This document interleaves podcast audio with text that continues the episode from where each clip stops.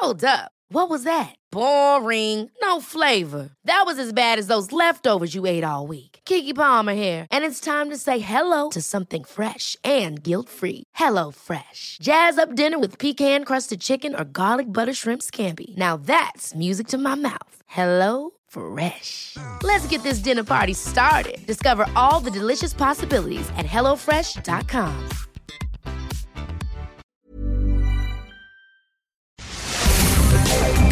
Divagando en la mente de un espacio donde semana a semana llevaremos a la silla de los psicoanalistas las mentes más tormentosas para ser analizadas por los expertos.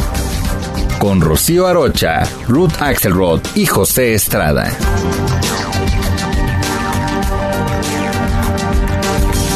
Mirando al cielo buscando amigo pasado que se marchó sin aviso. Se lo llevó el destino. Qué cortas eran las horas cuando él estaba a mi lado.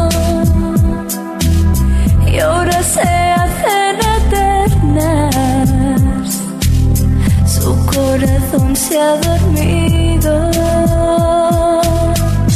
No me digas por favor que no vuelvo a verte. Pues para mí la vida no es vida si tú no estás junto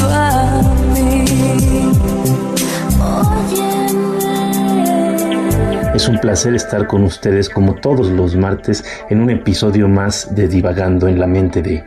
El día de hoy estaremos divagando en la mente de las personas que en esta contingencia, en esta cuarentena del coronavirus, han perdido a un ser querido, algún familiar, algún amigo cercano. La pérdida de un ser querido es una experiencia dificilísima, muy dolorosa, y es uno de los retos más grandes a los que nos enfrenta la vida. El duelo es un proceso lento que implica acostumbrarnos poco a poco a que la persona querida no está más con nosotros. Esto representa un cambio en nuestra realidad, pues la persona querida deja un hueco en nuestras vidas y cambia la forma en que percibimos nuestro mundo. Dependiendo de qué tan cercanos seamos a la persona, de la calidad del afecto que sentimos con ella y las circunstancias emocionales en que nos encontramos en el momento de la pérdida, este proceso puede variar en complejidad y en intensidad. La cultura nos proporciona una serie de rituales que brindan la posibilidad de manifestar nuestro dolor, experimentar la pérdida y acomodar nuestra realidad psíquica ante la nueva situación sin la persona amada.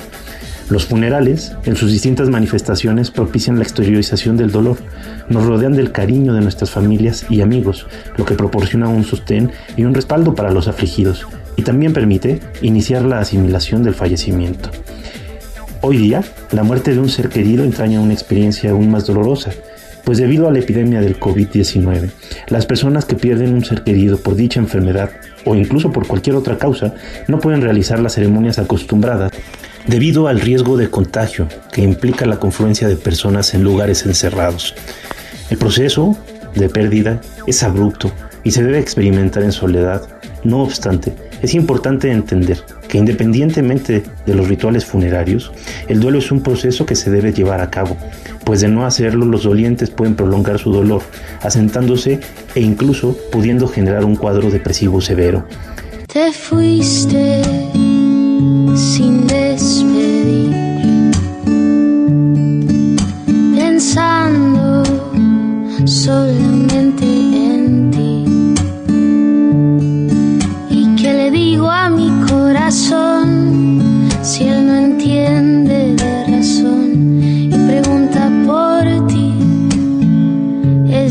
difícil mentir.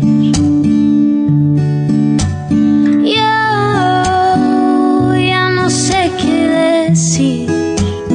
El duelo consta de cinco etapas, que son la negación, me rehúso a aceptar la pérdida de esa persona, la ira, el enojo, por la pérdida de este ser querido, el vacío que me deja, el cambio en las rutinas.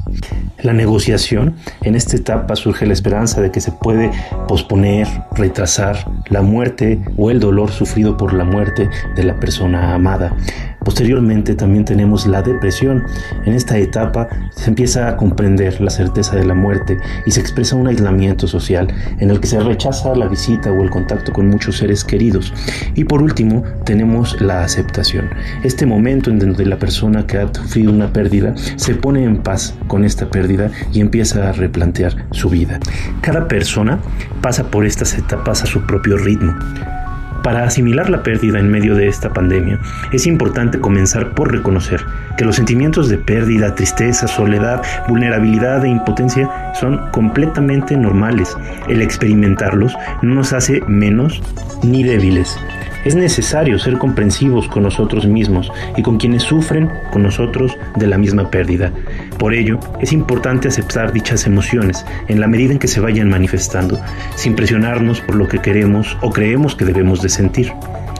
Es muy importante no abandonar nuestro cuidado físico, nuestros horarios de alimentación, higiene personal y rutinas, pues el hacerlo puede facilitar el asentamiento de un cuadro depresivo, los sentimientos de minusvalía o sentimientos de desesperanza. Es de suma utilidad establecer momentos de duelo en el día, es decir, momentos dedicados a pensar en la persona, repasar recuerdos, ver fotos u obsequios. Hacerlo proporciona un contacto con las emociones relacionadas a la persona querida, evitando la saturación y acumulación de dolor. Una actividad que ha demostrado ser muy útil es establecer un ritual al interior del hogar para celebrar la vida del difunto y asimilar su pérdida. Por ejemplo, reunirse con los miembros de la familia a una hora determinada y recordar anécdotas vividas juntos o compartir recuerdos. Sobre todo, es importante entender que no estás solo. Recurre a tu familia y amigos para platicar con ellos. Las relaciones sostienen y proporcionan alivio. Y en caso de necesitar ayuda, recuerda que los especialistas en salud mental seguimos trabajando y podemos ofrecerte apoyo para asimilar la pérdida. Acércate a nosotros. Te esperamos cada semana en un episodio más de Divagando en la mente de a través de todas las plataformas de streaming por El Heraldo de México.